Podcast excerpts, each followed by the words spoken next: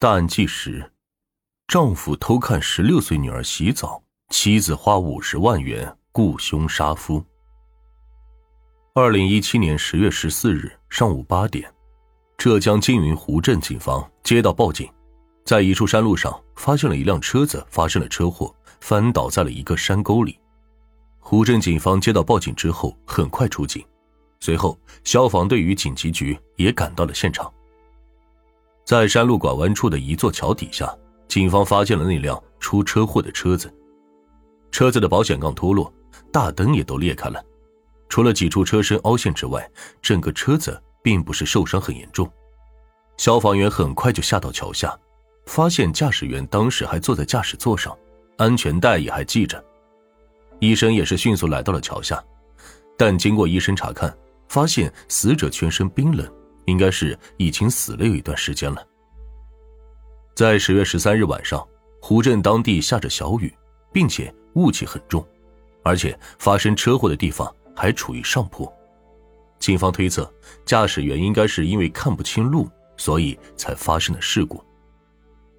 在车上，警方找到了驾驶员的行驶证和驾驶本，了解到驾驶员名叫做李刚，湖镇本地人。之后。警方通过这个信息联系到了李刚的父母和他的妻子。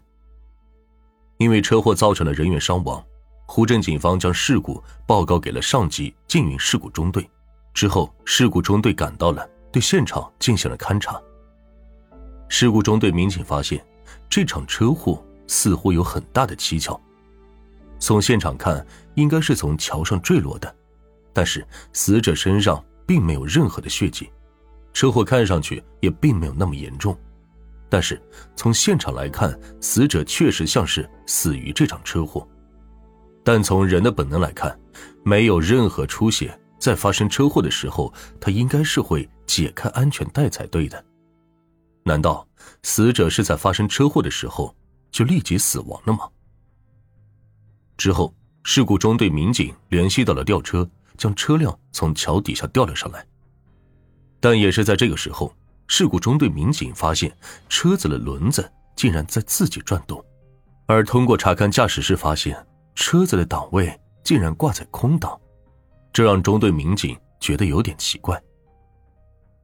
就在这个时候，李刚的父母以及妻子吕红赶到了现场，当时看到儿媳妇吕红的出现，李刚的父母将矛头都对准了李红，认为儿子就是被他给害死的。从公婆与吕红的对话中，警方了解到，吕红与丈夫李刚夫妻关系并不融洽。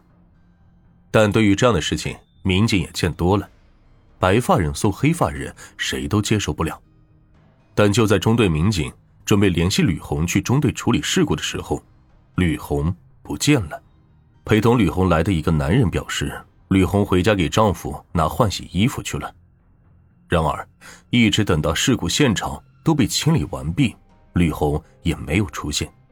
当天下午，吕红托人找到了中队民警，希望能够早点了结案子，并且提出希望民警不要解剖丈夫，给他一具完整的尸体。对于这个要求，当时民警也觉得有点奇怪。正常一个交通事故造成的伤亡，警方肯定不会说去解剖死者身体，再加上自己丈夫刚刚死亡。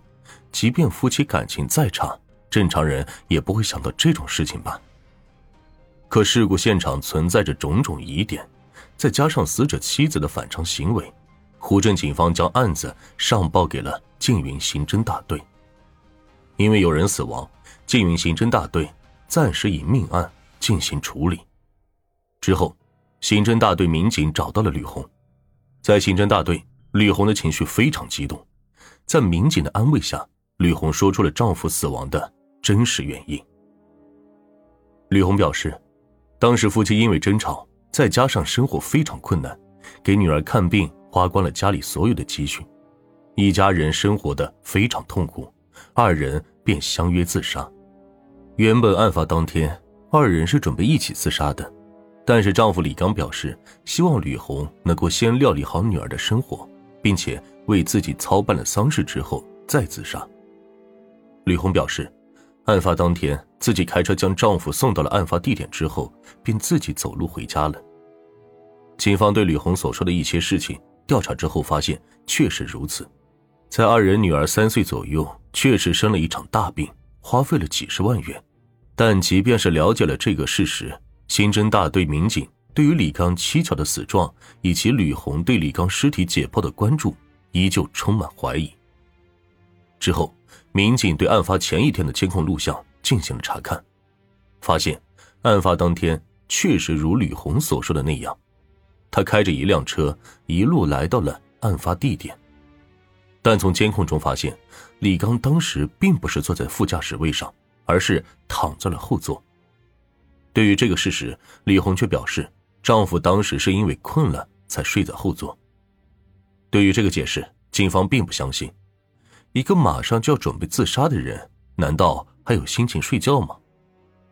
此外，从监控中，民警发现，吕红在送完丈夫之后，并不是走路回来的。而是搭乘了一辆摩托车。对于这个事实，吕红表示自己是路上遇到了这辆摩托车驾驶员。